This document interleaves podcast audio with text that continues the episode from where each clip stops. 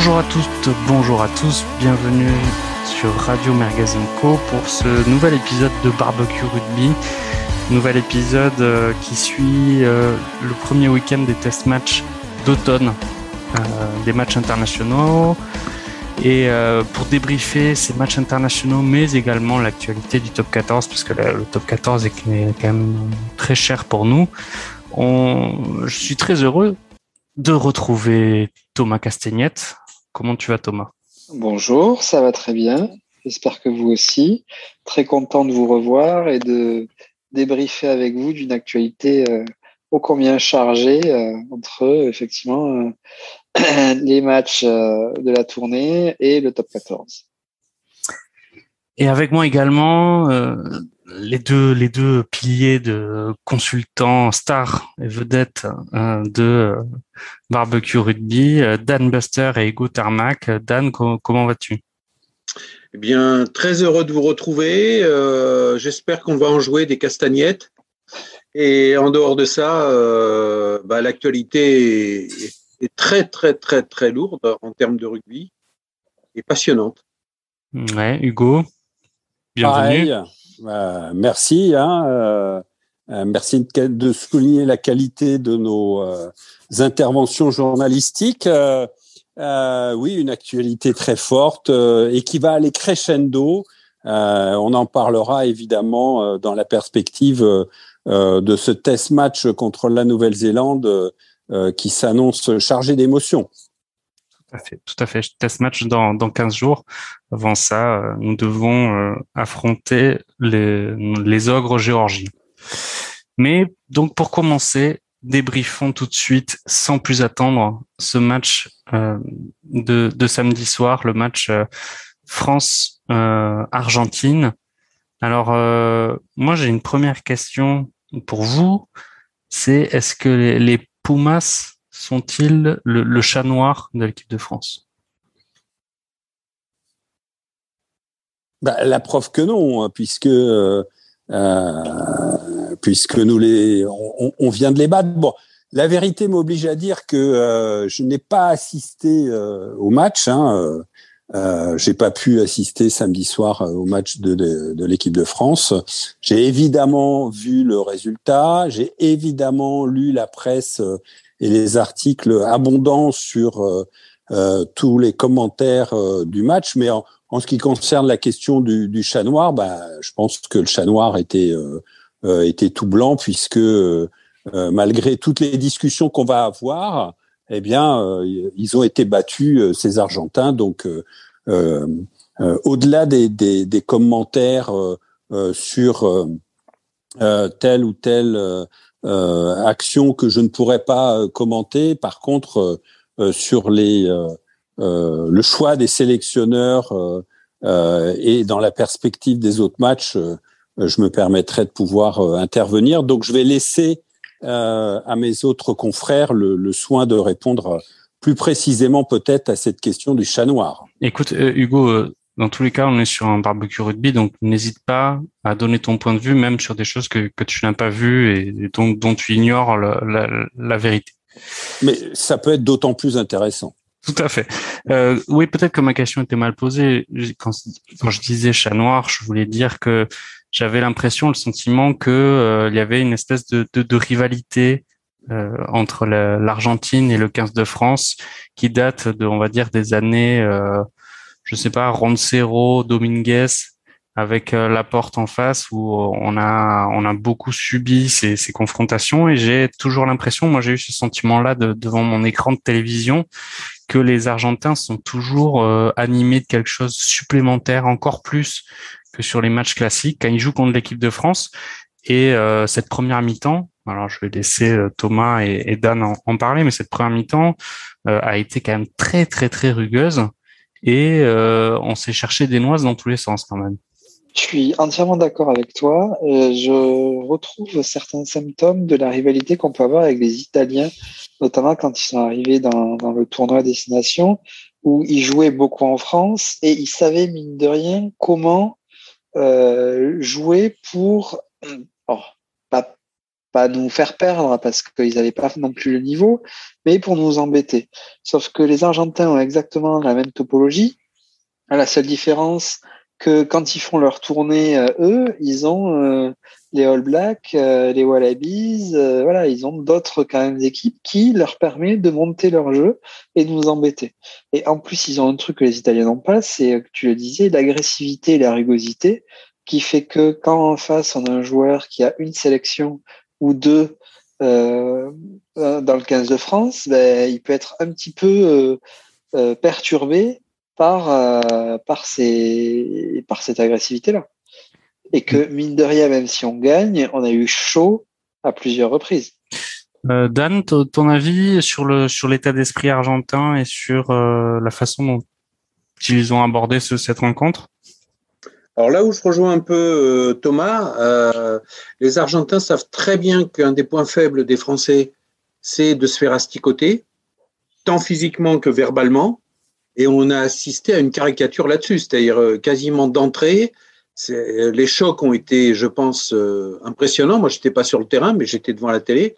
En revanche, ce qu'on a très bien vu, c'est qu'à chaque fois qu'il y avait un point d'impact, euh, les langues, euh, il y avait beaucoup, beaucoup de, de, Ouais. de, de verbes et de, et de paroles. Et les Argentins, sur ce plan-là, ont vraiment, pour moi, euh, absolument joué sur ce registre-là. hein. Alors là, c'est clair. hein. ce que je trouve ce que je trouve assez positif au final sur le match de l'équipe de France, c'est que justement euh, ils sont pas tombés dans ce piège-là. On, on avait eu euh, un match destination à Murrayfield où euh, justement il y avait Awas qui s'était pris en rouge euh, justement en répondant à, à des provocations adverses, même si c'est entièrement de sa faute. hein. Et euh, justement, j'ai trouvé qu'ils ont réussi à rester assez sobres. Et effectivement, je suis entièrement d'accord avec euh, avec euh, avec vous. Il y a eu euh, dès les dès les coups de sifflet, dès dès qu'il y avait un coup de sifflet, il y avait toujours un trois quarts argentin qui venait mettre euh, ça. quelques gifles à Awas ou à, à Williams dans l'espoir de, de le faire dégoupiller possiblement.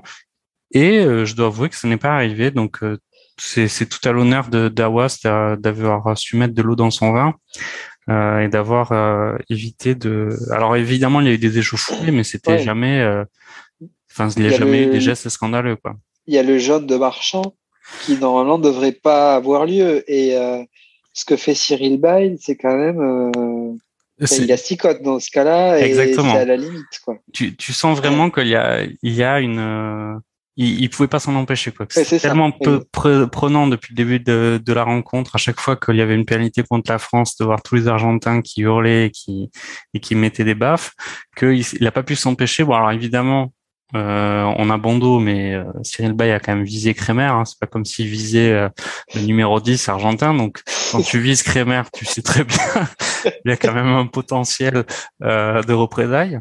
Et effectivement, il y a eu jaune de chaque côté, mais je trouve que dans l'ensemble, les Bleus ont su tenir leur, nerf et ont su faire preuve d'une maîtrise qu'on voyait pas trop sur les sur les épisodes précédents, en tout cas sur précédentes joutes euh, Je suis au... parfaitement d'accord. Parfaitement d'accord.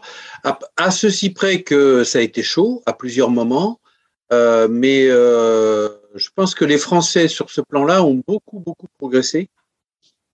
Est-ce que c'est l'influence de Fabien Galtier et euh, du staff?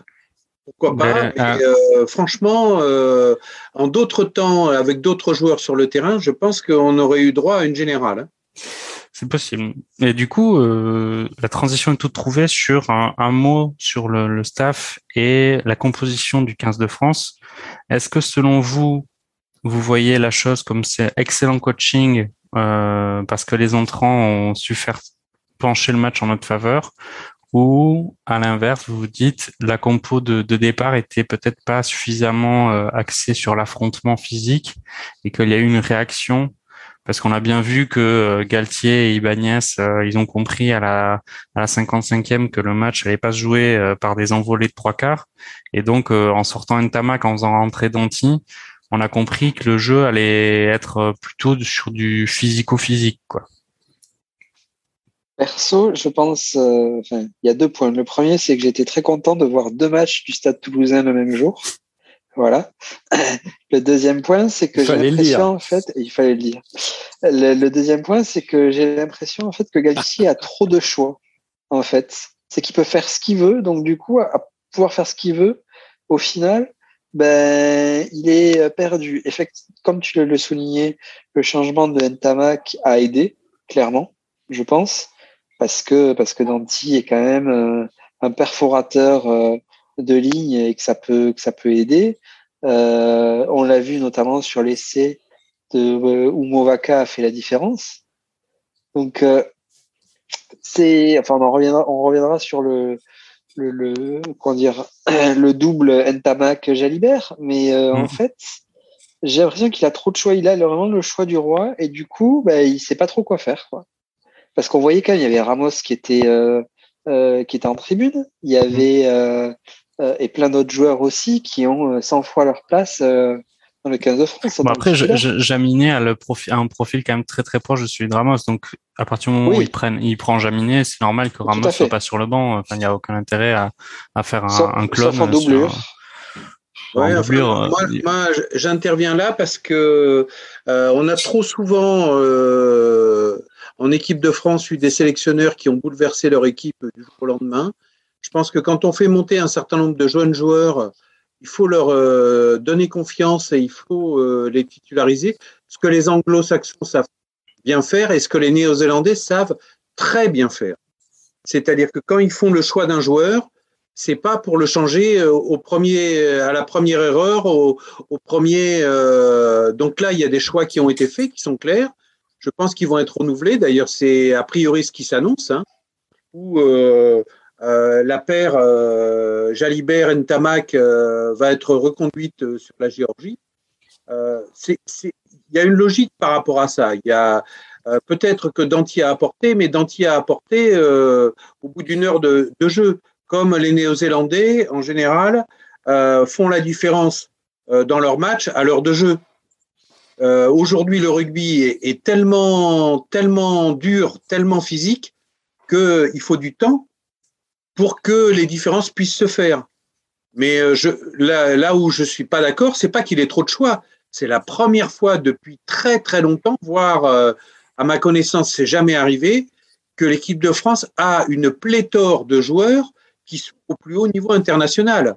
9, 10, 12, quand on met euh, Dupont, euh, Jalibert et Ntamak, même l'entraîneur de l'Argentine l'a dit. Il a dit c'est trois des meilleurs joueurs du monde. Donc à un moment donné, il faut aussi, euh, ben, faut aussi euh, le faire, le, tenter, le, se poser et euh, faire une équipe pour laquelle il faut leur donner confiance. Alors, ben justement, bon, je, je, je, comptais pas forcément aborder le, thème euh, Jalibert Ntamak tout de suite, mais bon, maintenant qu'on y est, allons-y. Qu'avez-vous pensé du coup de cette association? C'est, je crois, la première fois, il me semble, qu'il joue 10-12 sous le maillot bleu, euh, associé comme ça. Euh, moi, de, de l'extérieur, enfin de ce que j'ai pu voir, j'ai trouvé que, en tout cas sur ce match, ça n'avait pas, pas porté ses fruits. Donc, à voir si vous y croyez. Est-ce que vous y croyez à cette association Jalibert Ntamak, euh, euh, Jalibert Andy, Ntamak en, en, premier centre? Moi, moi j'y. Ils ont fait ça euh, dans les ah. équipes de jeunes. Dans les équipes de jeunes, ils ont joué ensemble, les deux. Et dans ce sens-là, c'est d'ailleurs pour ça que je pense que Galtier l'a refait. Euh, après, euh, la vérité d'un match, c'est la première fois qu'il le faisait à ce niveau-là. C'est euh, bon, ouais. justement le luxe de, de aujourd'hui du staff de l'équipe de France, c'est de pouvoir être patient, de pouvoir être voilà, c'est alors oui, euh, on a une équipe en face qui a été rugueuse. Oui, on a une équipe qui, euh, qui a peu ou pas joué. Oui, on a une équipe, euh, on a eu deux équipes qui, qui l'ont fait physico-physique. Eh ben, c'est comme ça. C'est aussi le rugby d'aujourd'hui. Et de, les Néo-Zélandais, ils n'ont pas besoin de beaucoup d'occasions pour planter des essais. Hein. Hugo, ce jeu-là. Hein. Hugo, ton, ton avis sur cette association? Alors, moi, je n'y crois Absolument pas. Je crois beaucoup plus à la, spécialisation, euh, au poste, Euh, Ntamak a dit depuis bien longtemps qu'il voulait jouer ouvreur et au Stade Toulousain, il joue ouvreur. Hein, il joue pas centre. Euh, on a deux très très bons demi d'ouverture. Hein. Euh, Jalibert et Ntamak sont deux très bons joueurs dans des styles un petit peu différents, mais qui sont de très très bons joueurs de niveau international. Euh, par contre, moi, l'association le, des deux, euh, alors d'une part, euh, Ntamak n'est pas un premier centre hein, euh, euh, où il faut un joueur relativement physique et Ntamak n'a pas un jeu spécialement physique. et d'ailleurs, quand il commentait au préalable du match, on disait Ntamak viendra en défense et quand il faudra défendre, et Jalibert sera plus sur la, la dimension d'attaquant. Moi, en tout cas, je, je, je crois beaucoup plus euh, sur la spécialisation des postes. On a besoin d'une charnière qui se construise. Effectivement, on a pléthore et on a de très grands réservoirs et tous les postes sont doublés, sont triplés. Mais je, moi, je suis convaincu de, de la spécialisation. Pour moi, c'est pas du tout une bonne association. Je ne suis pas sûr que les caractères de l'un et de l'autre euh, comment dire, euh, fonctionne parfaitement. Je pense que euh, et, euh, euh, et Jalibert en dehors du terrain, mais tout ça, c'est tout à fait personnel et gratuit, ne sont pas dans une entente parce qu'il y a une très grande rivalité par rapport à ce demi d'ouverture. Euh, on parlait de la Nouvelle-Zélande. Euh, euh, de sa capacité à marquer dans un deuxième temps, deuxième mi-temps ou en milieu de deuxième mi-temps. Mais les, les, les Néo-Zélandais n'ont absolument pas associé en premier centre euh, Richie Monga euh, avec Boden Barrett. Hein. Euh, Boden Barrett fait certains matchs à l'arrière. Il a dit qu'il voulait jouer demi d'ouverture. C'est très compliqué, je pense, pour les sélectionneurs néo-zélandais. Monga joue peut-être plus souvent maintenant que euh, Barrett parce qu'il est beaucoup plus sûr euh, en termes de, de, de coups de pied et de pénalité. Euh, même si c'est aussi un très bon joueur d'attaque, hein, il le prouve dans ses matchs. Mais on voit bien que les associations comme ça de, de, de deux demi d'ouverture, ça marche pas. Euh, les Anglais s'y sont euh, essayés avec Owen Farrell, ça ne marche pas non plus. Ouais, ça, ça, ça, ça, a pas marché. Euh, il y a eu quand même des résultats du côté anglais euh, quand ils ont mis Ford et Farrell en premier centre. il y a eu quand même. alors évidemment, ils ont peut-être pas été champions du monde, mais en tout cas, ils sont allés en finale de la Coupe du Monde, hein, comme ça. Ouais, mais mais enfin moi je, je, je ne crois pas. On a battu l'Argentine. La, hein, euh, d'entier rentrer à la place de Ntamak, mais je crois qu'on a besoin d'une association. Je, et d'ailleurs, je pense franchement, on a, euh, comment dire, euh, euh mis la doublette de centre Vakatawa, Fiku comme étant une des meilleures paires de centres. Quand les deux vont être, vont revenir, qu'est-ce qui va se passer? On va mettre Vakatawa ah ben, en remplaçant, on va c'est pas c'est pas possible. Pour moi, il faut euh, sur la, la, la charnière demi de mêlée, demi d'ouverture. Alors demi de mêlée Dupont, euh, c'est une évidence. Quant au demi d'ouverture, il va falloir faire un vrai choix. Euh, c'est pour moi, ça n'est pas quelque chose de pérenne. Bah, je, je, partage pas mal ton avis quand même sur le sur l'association en tout cas en tant que telle euh, Intamac euh, Jalibert là c'est pour l'instant ils ont pas soit enfin ça semble être, euh, on n'a pas voulu choisir entre les deux, donc euh, on met les deux sur le terrain. Et tu as tout à fait raison de souligner que Vakatawa étant blessé, euh, il y a eu cette, cette alternative-là. Et d'ailleurs, j'en profite pour dire que je trouve que l'absence de Vakatawa, même s'il fait un mauvais début de saison avec le Racing, je trouve que l'absence de Vakatawa, c'est largement vu sur un match comme ça, où au final, on avait beau avoir, et on se pavanait avant le match, savoir des, des extraterrestres et des, et des joueurs extraordinaires dans, notre ligne de trois quarts, mais ce match, on le gagne quand même principalement devant. Même les essais qu'on marque, c'est euh, Flamand et Movaka. Et nos trois quarts ont, pas fait de différence. Et on a bien vu sur ce match-là que quand face à une équipe qui est ultra rugueuse dans les rucks, et euh, qui met un impact physique euh, de tous les instants ou en tout cas jusqu'à la 60e, un joueur comme Vakatawa qui a la capacité gigantesque de faire jouer après contact, eh ben, au final, ça n'a pas de prix et c'est pas Ntamak ou Fiku qui, qui arrive à le faire. Et alors, Jaminé a tenté quelques relances, mais on voit que ils ont des spécificités différentes. Mais moi, je trouve en tout cas que l'absence de, Vakatawa s'est grandement fait ressentir sur le, jeu offensif français. Thomas, quel est, ton avis, toi, sur l'association euh, Jalibert-Antamac Je rejoins à 100% ce qu'a dit Hugo, à savoir euh, un 10, c'est pas un 12, un 12, c'est pas un 10. Et comme le dit bien euh, Dourte, au final, euh, était le cocu dans l'histoire. C'est-à-dire que sous prétexte que potentiellement il peut jouer euh, sur les deux postes, on l'a vu sur le deuxième, et euh, et ça le fait pas, ça le fait pas et ça peut pas le faire. Et en plus, je sais pas si du fait de d'éviter de les mettre en concurrence pour ni froisser l'un ni froisser l'autre, ben on a un mélange d'entre deux où au final, ben on a un joueur qui est très bon à un poste, mais on a un autre poste qui lui plaît moins. Ça me, c'est pas, c'est pas l'idéal. C'est clairement pas l'idéal et je pense que c'est c'est une erreur. Après, euh, après on verra. Peut-être qu'ils arriveront à se trouver, mais, mais ça ouais. dérange. C'est un peu à force de, de vouloir froisser personne, euh, on frustre euh, Ntamak.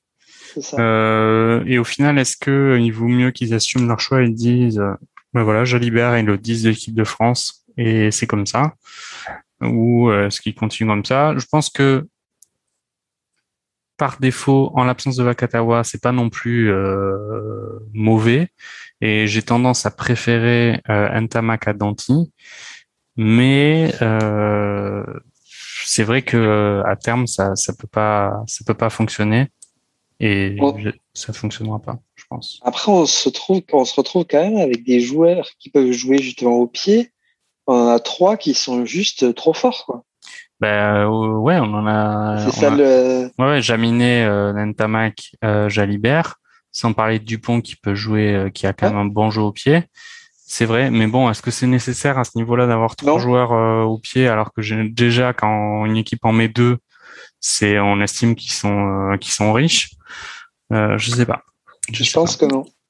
Mais et, et on arrive à une période, on est à on est à deux ans hein, de la Coupe du Monde maintenant. Hein, euh, euh, je pense qu'il faut installer maintenant un, certain nombre de joueurs. On a dit pendant trop longtemps qu'il fallait que les joueurs accumulent de l'expérience, qu'il fallait à, à leur poste dans les rencontres internationales, euh, qu'il fallait que des équipes se dégagent. On a pléthore, c'est très bien.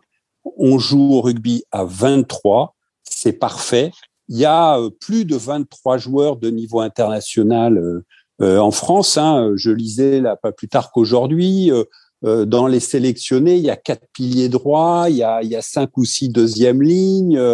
euh, Enfin voilà, effectivement, jamais il y a peut-être il y a eu euh, une, une comment dire autant de joueurs de ce niveau-là, mais je pense qu'à maintenant, il va falloir installer des, des, des, des, automatismes, il va falloir installer des joueurs euh, avec, euh, euh, comment dire, euh, qui vont euh, emmagasiner de la confiance, et ça à tous les postes. Il va falloir euh, que vraiment, encore une fois, sur le, le, le, le choix, je reviens sur ce choix pour moi qui est, qui est qui est plus qu'un non-choix. Enfin, pour moi, c'est c'est pas possible de, de continuer et de construire sur l'avenir avec euh, deux demi d'ouverture, euh, Ntamak en, en, en premier santé. Encore une fois, euh, euh, c'est un choix à faire. Soit ils prennent Jalibert, soit ils prennent Ntamak, euh, et donc euh, il faudra assumer. Mais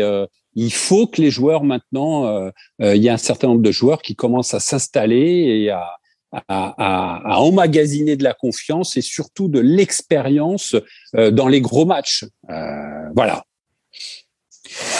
Ouais, tout à fait. Enfin, moi, en tout cas, je, je partage cet avis. Nuancé toutefois, est-ce qu'il y a mieux que Ntamak en premier centre actuellement euh, Oui. en- ben alors, tu mets Danti? Bah oui, pourquoi pas Qui? Non. Qui? Non, Bah oui. non. Il n'y a pas mieux que Ntamak en, en, en premier centre euh, en France aujourd'hui. Non. Avec la blessure de Vakatawa, il n'y a pas mieux. Et c'est une solution supplémentaire. Euh, peut-être que ça marchera pas, mais euh, avec des joueurs aussi doués, je vois, je, moi, je, moi, je suis sélectionneur, je le tente. Et Hugo, toi, tu mettrais qui du coup à la place de, de Vakatawa euh, de, pardon, de Ntamak? Moi, je mettrais Danti. Enfin, Danti, c'est. Voilà, enfin là, ça a fait la farce parce qu'on lui a demandé de, de, de, de, baisser la tête et de rentrer dedans. Mais euh, est-ce que tu, tu bases vraiment un jeu offensif avec Danti en premier centre? Pourquoi pas? Attends, Barassi va revenir. Il joue pas, il joue pas, il joue pas à la hein. centre, le deuxième centre, c'était qui? Bah là, c'était. Ouais, mais il s'est fait les croiser, Vincent. Non? Oui, oui, mais non, mais, pas... mais on parle de joueurs qui n'ont pas le niveau international. La Barassi, euh, Danti, euh, Vincent, euh, Jean. Si, Vincent, il a fait une belle tournée. Non, non, mais là, sur le match contre l'Argentine, qui, qui était le deuxième centre? Bah, C'était Ficou. Ficou? Ficou. Bon, bah... bah oui, Ficou, il a sa place. Bah, voilà. Il n'a pas été très bon. Mais tu mets qui d'autre à côté du Ficou? Ben moi je te dis, je, moi j'aurais mis Danti, je mets pas, euh, euh, je ne mets pas euh, Ntamak en deuxième centre. Moi j'aurais peut-être tenté. C'est un choix, c'est un choix fort. J'aurais peut-être tenté euh, Vili, là le, le centre de Clermont là, mais je sais pas s'il est blessé ou ou, ou pas, mais moi, euh, enfin le renouveau de Danti, je j'y crois pas énormément, mais bon. Euh, écoute, on va encore une fois, moi, je pense qu'il faut des joueurs. Il faut que les joueurs jouent à leur poste. Euh, alors après, on peut trouver le, le, le, le jeu de denti restrictif, on peut trouver que, euh, mais en défense, ça passe pas. Euh, on peut trouver que, voilà, mais moi, je, je, je, je milite fortement pour que les joueurs soient installés encore une fois à leur, eh ben, je vous rappelle que chez les jeunes, Entama qui jouait centre, hein, il jouait pas de milieu d'ouverture. Hein. Et que c'est le Stade Toulousain et l'entraîneur du Stade Toulousain qui l'a installé ouvreur. Hein. Bah, en tout cas, il fait, il fait les joueurs. il, fait le bonheur, il fait le bonheur du stade. Il fait le bonheur du stade en 10.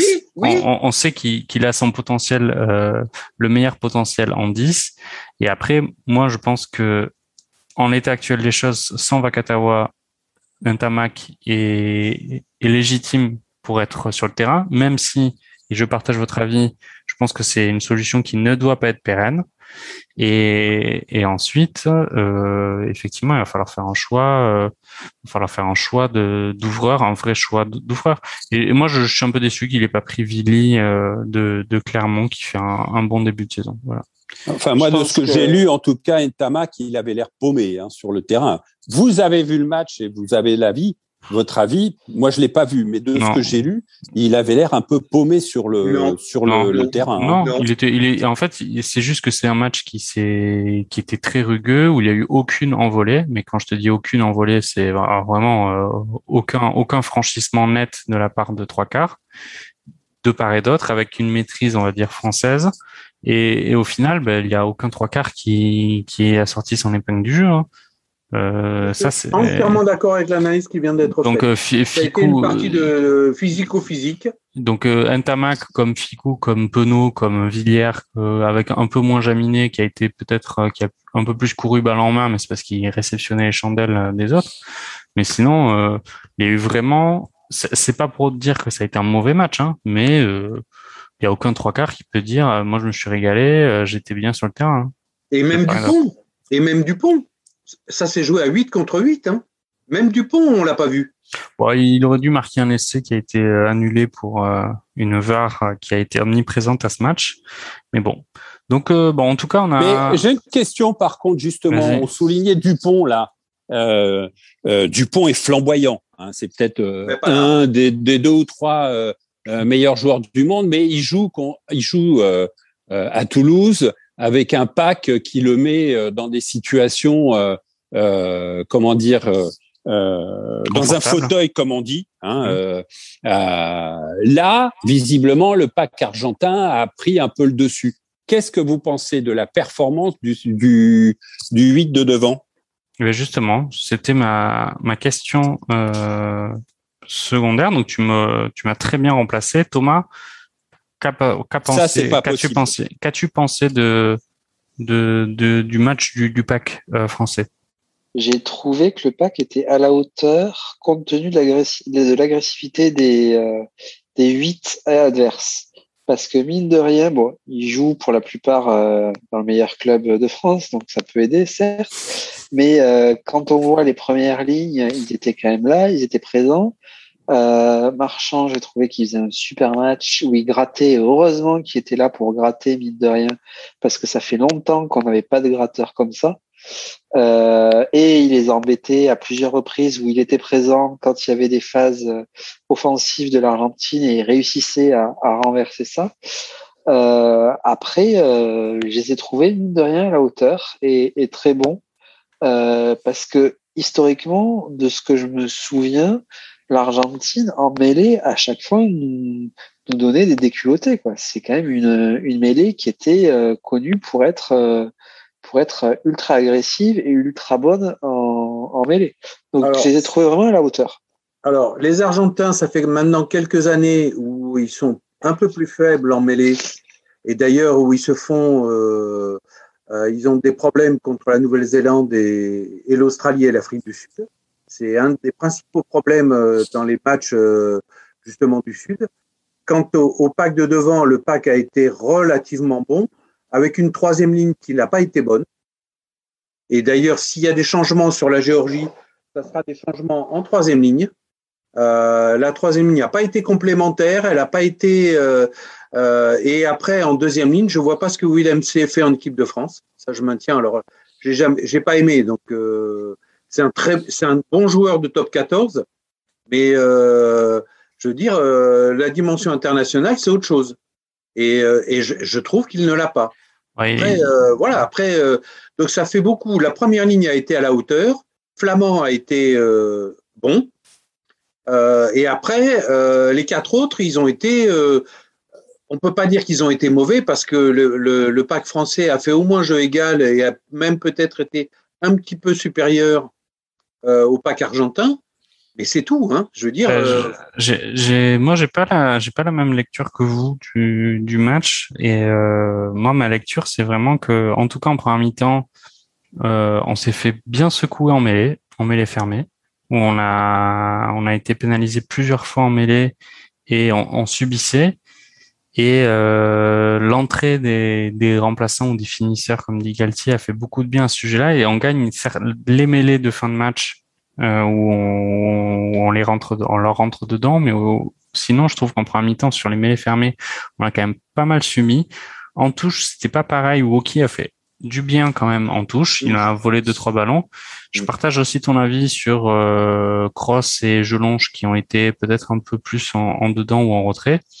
Et Willem C a pas été euh, pas été très bon et je pense qu'il apporte ses 140 kilos. C'est un peu le clone de Taofi Fenua d'ailleurs. hein. Quand tu Mm. fais rentrer euh, Taofi Fenua à la place de Willem C, tu tu fais euh, sortir un 36 tonnes pour un 35 tonnes. quoi. Et euh, et après, je trouve qu'effectivement, ça m'a un peu étonné que la mêlée française, en tout cas au début du match, quand à Awas, Bay et Marchand, où on, on disait qu'on avait quand même une première ligne gigantesque, euh, c'est, on s'est bien fait bouger, je trouve. Et euh, moi, je, je, je suis convaincu par Awas. Je pense que s'il arrive à être canalisé et euh, il, il peut être un, un pilier très solide du, du 15 de France, oui, clairement. Ben moi je je sais pas moi jusqu'à présent euh, autant euh, Marchand et Bail euh, je, je- depuis que qu'ils jouent au Stade Toulousain ils ont trouvé et en équipe de France ils ont trouvé autant Awas euh, moi j'ai- jusqu'à présent j'ai pas vu Awas faire de, un match euh, euh, ou même un match référence hein, euh, Ah, si, je pense qu'il a, il en a fait là, hein, quand il a sur sur des matchs de destination l'année dernière, il en a fait. Hein. ben, euh, lequel? Bah, enfin, je, je j'en ai pas en mémoire, mais je pense que les matchs où l'équipe de France a été euh, dominante en mêlée, il avait ça, il a, enfin, vu qu'il a joué titulaire euh, tous les matchs qu'il a pu jouer euh, après, sauf son carton rouge contre l'Écosse. Euh, je pense qu'il a quand même sa part, euh, Mais sa sûrement. part de réussite. Hein. Mais sûrement, la preuve, euh, si on croit au, au sélectionneur, euh, la preuve, mais, euh, mais je suis pas, j'arrive pas à être convaincu. Après, c'est vrai que les entrants ont fait, ont fait une belle rentrée. Gros a fait une belle rentrée. Euh, Movaka a fait une très belle rentrée aussi. bref, donc, euh, en tout cas, Hugo, je, toi, je sais pas ce que tu avais lu dans les analyses qui t'a fait poser la question du sur le 8 de devant, mais euh, on a des avis un peu différents. En tout cas, euh, ouais, j'écoute, j'écoute. Sentiment un peu un peu mitigé sur ce match. Je suis un peu inquiet de de faire match euh, Argentine, puis match Géorgie, puis puis match Nouvelle-Zélande, parce que est-ce que c'est un vrai test euh, le match contre la Géorgie avec tout le respect que j'ai pour les Géorgiens? Ça peut être un test devant, effectivement. Oui, devant, devant, devant. Devant, ça peut être un test. Parce que la Géorgie, ça s'arrête au 8. Ouais, voilà. Les 8 de devant. Après, euh... après euh, là aussi, ça peut être aussi un, un risque de voir euh, Ntamak et Jalibert jouer très bien contre la Géorgie et qu'on se dise ah ça y est, on, on, a enfin trouvé le bon le bon duo pour final arriver le match après contre les Blacks. Donc on, va voir. Ok. Euh, de, toute façon, ce qu'on dit tout à l'heure sur euh, Argentine-France, il faut le dire aussi sur Nouvelle-Zélande-France. C'est-à-dire qu'on est quand même le chat noir de l'équipe de Nouvelle-Zélande. La Nouvelle-Zélande ne joue, différemment de, face à tous les pays du monde, et puis face à la France, ils jouent différemment. C'est c'est et comme la France vis-à-vis de l'Argentine, c'est pareil, c'est des matchs très particuliers. Les Néo-Zélandais, pour eux, euh, une des raisons pour lesquelles les Néo-Zélandais aiment les Français, c'est à cause du rugby et à cause des problèmes qu'on leur pose sur un terrain de rugby. Pour se souvenir de la finale de 2011, l'équipe de France a fait un seul bon match de toute la Coupe du Monde, c'est la finale. Et la finale, ils méritent de la gagner. Mmh. Et c'était contre qui? C'était contre la Nouvelle-Zélande. Euh, et les Néo-Zélandais face aux Français, ils, ils, jouent pas pareil. Ils sont, ils sont plus fébriles, ils sont moins sûrs d'eux, ils sont parce qu'ils pensent qu'à tout moment les Français peuvent faire quelque chose de, de, euh, qui n'existe pas. Euh, c'est, incroyable. Bon, euh, Dan, un mot quand même sur la, sur la, sur l'action Ray Charles de, de Mathieu Jalibert là, sur l'essai. Euh, comme Michalak s'était fait contrer par euh, en quart de finale de la Coupe du Monde à Cardiff en 2015, euh, bah là, euh, c'est euh, Jalibert qui se fait contrer sur son renvoi de 22 mètres. Bon, ben, ça arrive. c'est une erreur. c'est une erreur. Voilà.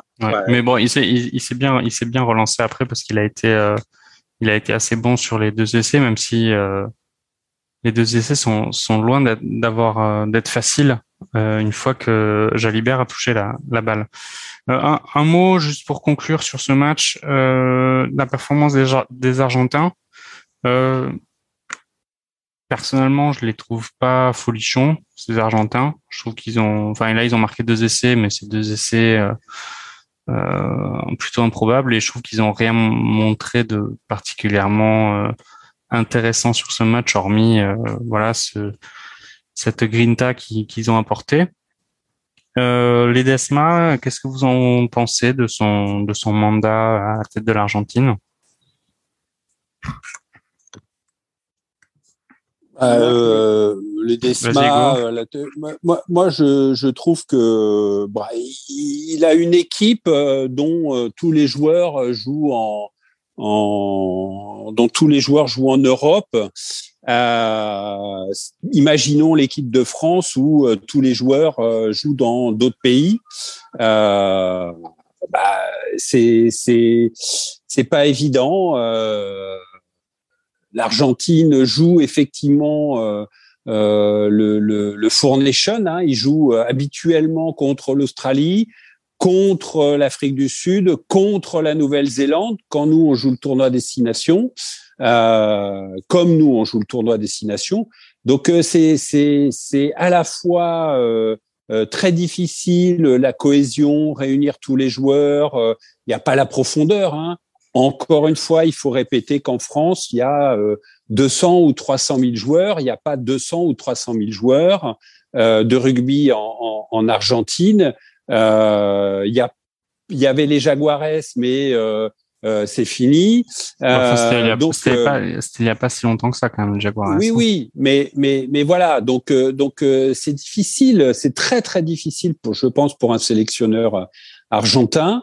et puis ces matchs là, hein, Argentine. contre l'Australie, contre l'Afrique du Sud, contre la Nouvelle-Zélande, c'est pas rencontrer l'Italie, le Pays de Galles, l'Écosse euh, ou même l'Angleterre. Bon, on parlera tout à l'heure de, de, un petit peu, j'espère, de, de l'Écosse, mais euh, euh, voilà. Moi, je trouve que il s'en tire, il, bah, il s'en tire comme il peut et pas trop mal, avec les armes qu'il a, dans une situation qui est difficile. Voilà. Ok. Je suis entièrement d'accord avec ce que vient de dire Hugo Tarmac. Entièrement d'accord. Très bien. Thomas, tu... ok. Exactement. Il fait ce qu'il avec ce qu'il a. Je, trouve que contre les grandes équipes. Je trouvais qu'il a quand même un vivier de trois quarts euh, qui sont quand même assez intéressants. En top 14, on a quand même pas mal d'Argentins. Bah, il y a, il y en a quand même, hein, à Bordeaux-Bègle, par exemple. Tous les deux, euh, qui jouent derrière. Euh, tous enfin, Rouanimov, c'est pas un bourrin. Euh, voilà. Buros. Il n'y a pas Buros aussi, là? À l'UBB? Oui, il y a Corletto. Il est à Corletto aussi, à, l'UBB, non? Mais il est blessé. Corletto? Je crois, je sais plus. C'est Corletto qui est. Euh, oui, oui, oui, Corletto, euh, si, Corletto, hein, qui joue. Buros, il est français, hein Romain Buros. Hein Attends, mais Corletto. Euh... Bah, si, il est, blessé. Corletto? Corletto. Ok, bon. Je, vais vérifier ça. Il faudra qu'on regarde nos fiches. Exactement. Euh, ok, bah, du coup, euh, on va enchaîner. On a fait un peu déjà, on a on a un peu parlé sur la compo euh, contre la Géorgie, ce match qui est un peu piège par rapport aux enseignements qu'on pourrait en, tirer en vue de la match à Nouvelle-Zélande.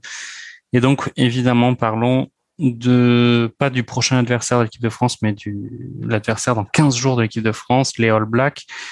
Bon, vous avez vu euh, pas forcément les matchs vu que vous êtes des, des quand même des chroniqueurs experts, vous les avez certainement vus. Que pensez-vous du, du, collectif des All Blacks euh, à l'aune de cette euh, tournée d'automne? Euh, C'est satisfaisant d'un point de vue économique pour tout le monde là, de faire tous ces matchs euh, qui enfin ramènent des sous dans les caisses de ces pauvres fédérations. Mais d'un point de vue rugbystique, il y a quand même des enseignements à tirer de ces matchs. Comment avez-vous et jugez-vous le niveau de l'équipe des All Blacks qui, je vous le rappelle, n'est pas championne du monde euh, et a été éliminé lors de la précédente euh, Coupe du Monde par les Anglais en demi. Euh, Thomas, par exemple, dis-nous. Que penses-tu des Blacks À juger de leur niveau, tant ils gagnent les matchs avec une facilité déconcertante. Donc si on regarde juste les replays, en fait, on se dit ouais, c'est juste les All Blacks. Et puis ils se mettent euh, légèrement au-dessus du niveau de leurs adversaires et ils leur marchent dessus. Donc euh, j'attends de voir avec impatience le match euh, contre contre la France. Comme tu disais tout à l'heure, c'est vrai que la France, on leur pose toujours des problèmes, voire même on réussit à leur imposer quand on pense qu'on va se prendre Fanny. Donc j'attends de voir avec impatience. Après, ils sont quand même toujours rugueux, rapides, j'ai hâte de voir le match contre, contre la France. et de voir comment ils vont s'en sortir. Avant le match de l'équipe de France, il y a quand même un énorme test déjà euh, contre l'Irlande ce week-end. Parce que euh, Irlande-Nouvelle-Zélande, Irlande euh, est une équipe qui a aussi réussi à battre les, les Néo-Zélandais.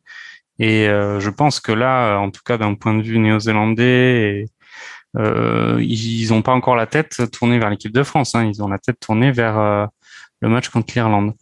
Euh, Dan, ton avis sur, euh, les Blacks? À mon avis sur les Blacks, moi je suis euh, S-body à chaque fois ou, presque que je les vois jouer, même s'ils ont fait un petit match contre l'Italie, vraiment un petit match que j'ai vu. Bah là encore une fois, hein, ça s'est joué en deuxième mi-temps. Et c'est un peu quand même la particularité des Blacks maintenant depuis mais ils sont flamboyants. Je veux dire, il y a, il y a, il y a des actions, il n'y a que sur la planète rugby euh, pour pouvoir les faire. Ils ont une vitesse, une technicité devant, derrière. Euh, euh, il y a des moments où on a l'impression que le pilier est trois carrels et que le deuxième ligne est demi d'ouverture. C'est, c'est, c'est franchement époustouflant. Alors après, euh, bah, peut-être qu'ils perdront contre les Irlandais, mais au moins, ce que j'aime moi avec la Nouvelle-Zélande, c'est que ils donnent une fraîcheur au rugby. Même s'ils sont rugueux, ils sont très durs devant, ils sont, ils sont costauds, ils sont, mais ils donnent une fraîcheur, une, une beauté euh, au jeu. Et juste, il y a des moments, c'est à tomber. Hein. Il y a des moments, il y a des moments, c'est des danseurs. J'en je, je, profite pour vous inviter tous à regarder l'essai euh, des Néo-Zélandais, euh, un essai qu'ils ont mis contre le Pays de Galles euh, en deuxième période, là où où c'était le, le, remplaçant euh, au centre qui a mis un essai euh, assez fantastique avec une attaque main-main et euh, un jeu au pied de, de Barrett. Enfin bref, il y a, je pense que si vous allez sur Google, vous tapez essai All Black contre le Pays de Galles, vous allez voir cet essai-là qui, qui est magnifique et je vous le mettrai en lien de description du podcast pour que vous puissiez tous le, le regarder. Hugo, euh, on a longtemps parlé, en tout cas euh, en Nouvelle-Zélande, du côté de, Wellington et d'Auckland, de l'absence de Retallick euh, pendant les Four Nations parce que Retallick partait euh, jouer au Japon. Là, il est revenu. Il retrouve du coup cette énorme deuxième ligne qui est Whitelock Retallick. Est-ce que tu penses que c'est clairement là le socle, là où se situe le socle du jeu des All Blacks? Bah, ça en fait partie. Euh, comme je le disais tout à l'heure, euh, grosse spécialisation des joueurs euh, à tous les postes. Et quant à la deuxième ligne, Whitelock Rétalique, je pense qu'il y a peu d'équivalents avec autant d'expérience. Euh, je sais pas, ils doivent être chacun à plus de, de, de, 50 sélections. Je ne sais même pas combien est Whitelock. Euh, mais euh, euh, effectivement, c'est une poutre, c'est une des poutres maîtresses. après, moi, je, je, suis un inconditionnel des All Blacks. Je trouve que depuis un an, euh, euh, alors, est-ce qu'ils jouent trop facile hein, euh, Et on les voit, ils défendent, ils jouent, voilà, et d'un coup, euh, il y a un éclair d'un des joueurs euh, et euh, tous les espaces s'ouvrent et ils ont une telle maîtrise technique les uns les autres que les portes s'ouvrent et les scores enflent.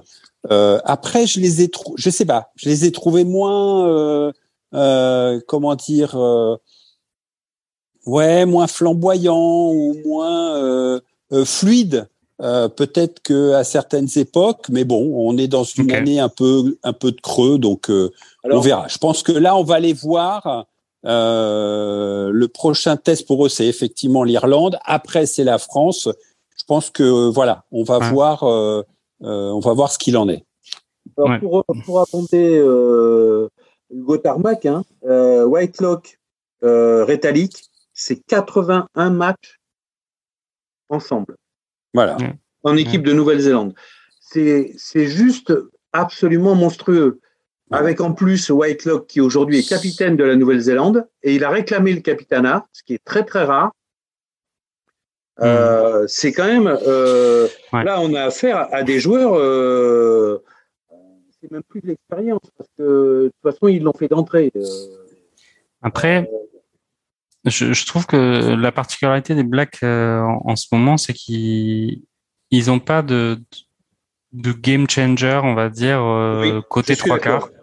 On n'a pas euh, enfin à moindre mesure, mais il y avait Lomu, il y a eu Umaga, il y a eu Sonny Bill Williams, il y a eu mm. Roko Soko, il y a eu des, des joueurs particulièrement flamboyants, on va dire. J'ai l'impression que là, on est euh, sur une génération de trois quarts qui sont euh, très très bons, hein, euh, mais aucun qui est un peu le, le monstre à, à, cibler quand on prépare le match, quand on est l'équipe adverse, pour se dire, faut absolument qu'on bloque ce joueur parce que sinon il va nous il va nous planter trois essais. Ils ont des joueurs et d'excellents finisseurs. de très très bons trois quarts, mais je trouve qu'on est un peu moins sur ce registre-là. Donc à, à voir. Effectivement, il y a euh, deux grosses échéances qui les attendent, sachant que eux ont la grosse équipe. Hein. Là, on peut pas du tout dire que euh, il y a des problèmes de calendrier, des doublons, etc. Eux, ils sont venus avec toutes les forces vives. Et ce que je disais en préparant l'émission, c'est que il y avait un absent en, au poste de demi-mêlée, Aaron Smith, qui était resté au pays pour la naissance d'un de ses enfants. Et euh, là, il a été. De toute façon, au niveau du couple, il a intérêt à la faire. Euh, à la faire. Euh... Il s'est pas arrêté à l'aéroport, je crois, non? C'est ça. Mais en tout cas, il a été appelé pour revenir euh, voir les copains et, faire des super soirées avec les copains. On peut quand même commencer à se pourlécher les babines. Pour Dans la perspective du choc Dupont-Aaron Smith, qui pour moi va être, enfin, ça peut être euh, un, un, un, un, Ali, Ali, Ali, Frasier, quoi. Ouais, c'est. Ouais, enfin, je pense que Dupont est, supérieur à Aaron Smith euh, depuis quelques temps. Mais euh, je suis d'accord avec, euh, avec Hugo. Euh, après, euh, après Boden Barrett ou Monga, bah après, c'est aussi une question de buteur dans le choix du sélectionneur, du sélectionneur néo-zélandais. Hein, c'est que Monga est d'une précision euh, magique. Mais un peu comme Jaminet, hein. Jaminet, euh, pour l'instant, il n'a rien à. Euh, Jaminet fait ses matchs. Jaminet fait ses matchs. et autant je préfère Dulin dans le jeu, autant Jaminet apporte une sécurité au pied que l'équipe de France, là aussi, qu'on avait eu par le passé, qu'on n'a pas eu depuis longtemps. Donc, après, derrière, euh, il y a quand même beaucoup de nouveaux joueurs dans l'équipe de Nouvelle-Zélande, surtout derrière d'ailleurs, et surtout en troisième ligne. Euh, il, y a Sam, il, y a Sam, Kane qui est revenu euh, quand même. Et il y a Hardy Savea aussi, donc Sam Kane Savea, c'est. Hardy Savea, il est monstrueux hein, à l'heure actuelle. Ouais. ouais. nous verrons tout ça. Ouais, nous verrons tout ça. Thomas, les, les Sudaf ont porté euh, leur confrontation contre le Pays de Galles de peu euh, ce week-end, sachant que le Pays de Galles, eux, souffrent d'un déficit de joueurs qui sont bloqués par euh, leur club anglo-saxon. les Sudaf, j'ai un peu l'impression qu'ils reproduisent un peu le, même schéma tous les tous les quatre ans, c'est-à-dire que entre les coupes du monde, on est sur un collectif assez poussif, on sait pas trop où ils veulent en venir, etc. On a des joueurs euh, un peu improbables qui, qui sortent du lot. Et alors après, euh, j'ai l'impression que le, il y a toujours trois ans de préparation pour euh, faire un, un Panzer en ordre de marche pour la pour la Coupe du Monde. Ouais, mais en même temps, à partir du moment où euh, ils sont prêts pour la Coupe du Monde, on fonctionne toujours en, en cycle, hein, de rien. Donc, euh, faut jamais être prêt trop tôt parce que euh, après sinon ben on est euh, on est dans les choux. Donc euh, ça ça me dérange pas plus que ça. Ils sont quand même mine de rien même s'ils sont un coup de moins bien ils sont quand même au-dessus de, de pas mal d'équipes européennes hein. donc ça ça me choque pas. Ça me choque pas. On voit quand même André Pollard qui est toujours le 10 titulaire. euh, on, on, a l'impression qu'ils n'ont pas un, vivier, en tout cas du, du, vue chez les trois quarts, qui est euh, gigantesque. Donc, euh, à voir. Euh, qu'est-ce que vous en pensez, Dan et, Hugo, de, cette prestation des champions du monde? Moi, de toute façon, je pense que tous les quatre ans, ils changent de carburant, donc donc c'est plus les mêmes. pendant trois ans, ils sont à l'eau, clair. Et puis subitement, euh, on voit plus les mêmes joueurs sur le terrain. Ils courent euh, le double, ils, ils défoncent les murs. Euh, quand ils, attaquent les vestiaires, euh, après c'est Tchernobyl, il n'y a plus rien. donc voilà. Et puis ils ont des bavoirs pour récupérer. donc c'est une excellente analyse. Hugo, est-ce que tu partages cet avis, Docteur Fuentes de, de Dan Buster?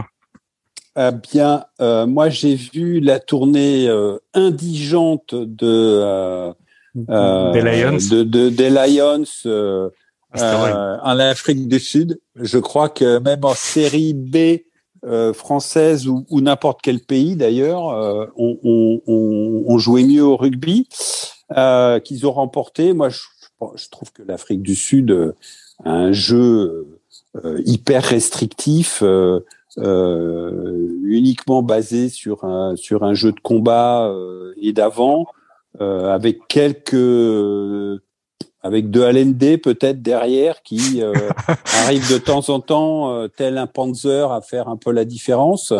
Mais mais mais voilà, pour moi, l'Afrique du Sud aujourd'hui, c'est vraiment, enfin c'est compliqué. Je, c'est très, ouais, c'est compliqué. Ils sont effectivement champions du monde.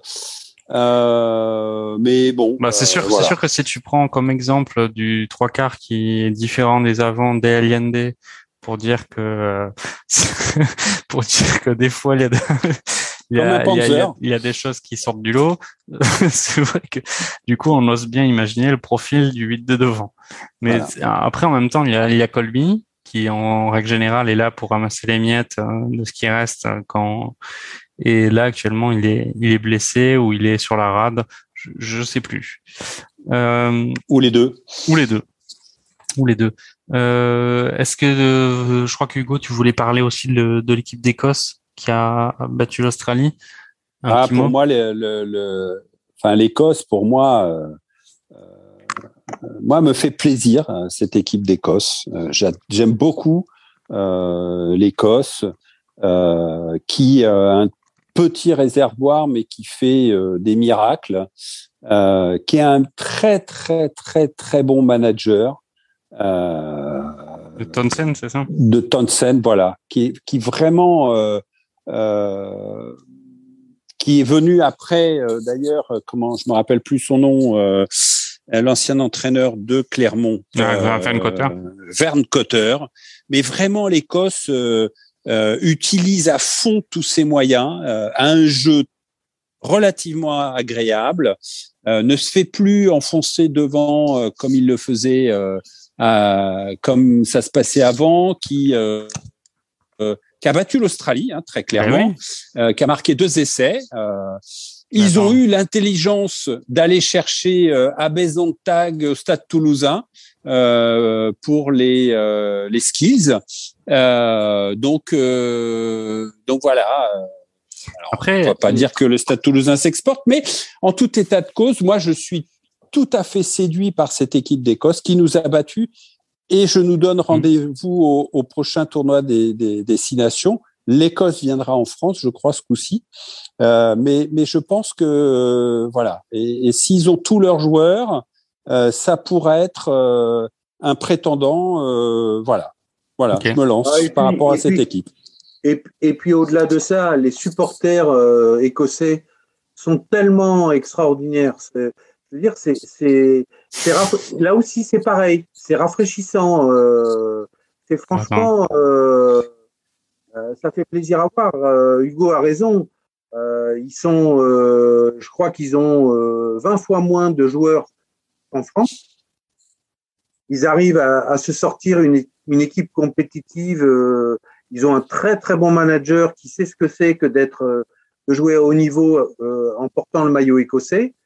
Il n'y a, y a, rien à dire. Alors eux, là, le manager, il tire vraiment le maximum de son effectif. Hein. Parce que bah, il n'en a pas trop. Hein. Bah écoute, euh, il y a quand même euh, comment Thomas. Bah, D'ailleurs, j'aimerais avoir ton avis. Comment t'expliques qu'un joueur comme euh, Finn Russell, qui a du mal à s'imposer, alors que au Racing, alors qu'il n'y a pas non plus une concurrence féroce au poste de 10 au Racing, arrive à être tant transcendé par le maillot du, du 15 du Chardon? Il y a des joueurs qui sont, enfin, sans parler de Russell, si on regarde Ficou par exemple, Ficou l'année dernière, il avait plus de matchs euh, avec l'équipe de France qu'avec son club, et c'est à peu près la même chose. C'est des joueurs qui euh, qui ont leur place, qui ont leurs habitudes. Euh, après, en général, c'est des joueurs où l'équipe joue pour eux aussi, donc forcément, ça aide. à partir du moment où un joueur rentre pile poil dans un dispositif, c'est beaucoup plus facile pour lui. Bah, Vas-y, vas-y, fini. Non, non, mais j'avais fini. Ce que, ce que je trouve intéressant, en tout cas, euh, et, et, rafraîchissant par rapport justement à cette équipe écossaise, c'est que euh, Townsend, qui est un ancien grand 10 hein, écossais, euh, fait quand même le choix de laisser les clés du camion à, à Finn Russell, qui est quand même le prototype du joueur complètement fantasque, euh, qui fait un peu tout ce qu'il veut euh, sur le terrain euh, au feeling et qui a l'air en tout cas de de pas euh, être stéréotypé du tout. Hein. On le voit dans ses matchs avec le Racing où justement il a peut-être du mal à à rentrer dans le moule de Laurent Travers, qui est un peu plus, on va dire, euh, mathématique hein, dans, dans, sa vision du rugby, et euh, lui qui aime peut-être avoir euh, plus de liberté ballon en main. Et je trouve ça, c'est justement ouais, rafraîchissant de voir que ça fonctionne avec des consignes qui, enfin avec les clés du camion, donner un 10 qui, qui, distribue le jeu très bien et en plus qui a un prototype de joueur qui qui est rafraîchissant. Hein. Finn Russell, c'est absolument pas une montagne de muscles. C'est c'est un joueur qui a un gabarit, un bon gabarit, mais qui est pas non plus monstrueux, mais qui euh, voilà, qui qui a qui a un peu de, alors il, fait des boulettes, hein, mais qui a du génie parfois et en tout cas avec l'équipe d'Écosse, ça, ça fonctionne assez bien. Bien qu'il ait eu, même avec Thompson, qui est un super manager, son moment de brouille. Hein. Il, il, est, il, il, avec les, aussi bien avec Travers qu'avec Thompson, il a eu euh, hmm. son moment de voilà. Hein. Mais, Alors, je, voilà. Je, voudrais, je, je, voudrais, essayer d'affiner un peu. Euh, les Écossais derrière, ils ont toujours eu, depuis très très longtemps, un ou deux joueurs absolument euh, sortant du lot. Et, et étant euh, des joueurs sélectionnés dans les Lions, euh, étant des joueurs qui apportaient, qui étaient des match winners. Euh, autant devant, c'est une équipe euh, qui vraiment fait, je dirais presque tout au, courage et, euh, ce sont des, combattants. Et derrière, ils ont quand même toujours eu, depuis très très longtemps, et Townsend en était un, des joueurs qui étaient capables de changer le cours d'un match. Hein. Ouais, enfin l'Écosse telle qu'on la connaît c'est en tout cas, c'était quand même pas l'épouvantail euh, des non. compétitions internationales. Non, non, Là, j'ai l'impression quand même que depuis deux, deux ans, ils ont changé de statut, clairement. Ouais, Et euh, je pense qu'ils ont, euh, ils ont quand même une génération qui est assez rare, en tout cas à leur niveau. Ils ont des joueurs comme Stuart Hogg, Finn Russell. Il y avait Amish Watson aussi, mmh. euh, qui est qui est quand même un joueur extraordinaire. Ouais. Enfin, ils ont euh, ils ont une génération là. Il y a Van der Merwe aussi, euh, le joueur d'origine sud-africaine qui chez les trois quarts. Ils ont quand même des beaux, des très très bons joueurs de rugby. Là, ils peuvent pas être. Enfin, la comparaison est est tout à fait logique avec les meilleurs joueurs qui existent.